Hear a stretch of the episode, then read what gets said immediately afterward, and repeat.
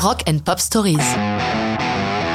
Backman Turner Overdrive, Taking Care of Business, 1973. Rappelons qui sont Backman Turner Overdrive, BTO pour les intimes. Ils sont canadiens, leur fondateur est le guitariste Randy Backman, ex-membre des Guess Who, qu'il quitte pour monter Brave Belt. Ce groupe ne remporte aucun succès. Mais sur la suggestion de Neil Young, Fred Turner est enrôlé pour une tournée.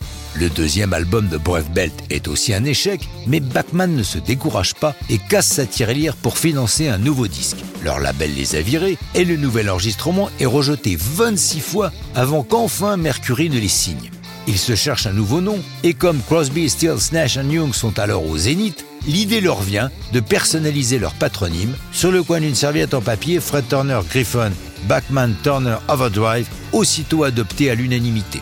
Leur premier album sous ce nom frémit dans les charts. Le deuxième va être celui du succès, avec deux tubes, Let It Ride, dont je vous ai déjà parlé, et Taking Care of Business. Cette chanson, Randy Bachman l'avait écrite au temps des Guess Who, mais jamais exploitée. Fan de Paperback Writer des Beatles, il s'en est inspiré pour cette chanson provisoirement intitulée White Collar Worker. Taking Care of Business arrive par accident. Ils ont un concert le soir, mais Fred Turner, qui tient le chant, se retrouve à faune Obligé de chanter, Bachman demande au groupe de jouer trois accords simples qu'il leur indique sans arrêter.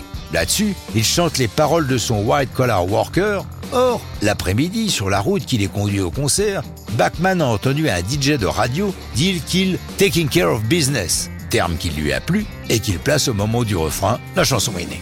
Lors de l'enregistrement, l'histoire de la partie de piano est surprenante. Durant la séance, le groupe commande des pizzas. Le livreur vient leur apporter, il s'appelle Norman écoute la chanson et dit que c'est super, mais que ce serait bien avec une partie de piano. Or, lui-même est pianiste. Le groupe le remercie et Norman s'en va livrer d'autres pizzas. Des heures plus tard, le groupe se rend compte que le garçon avait raison. Et après avoir réussi à le localiser, ils le font revenir, paient pour lui les 75 dollars d'adhésion au syndicat des musiciens, sinon impossible qu'il participe à la séance, et c'est donc lui qui assure la partie de piano. Taking Care of Business va marquer la carrière de Bachman Turner Overdrive. D'ailleurs, l'autobiographie de Randy Bachman s'intitule Taking Care of Business. Mais ça, c'est une autre histoire de rock'n'roll.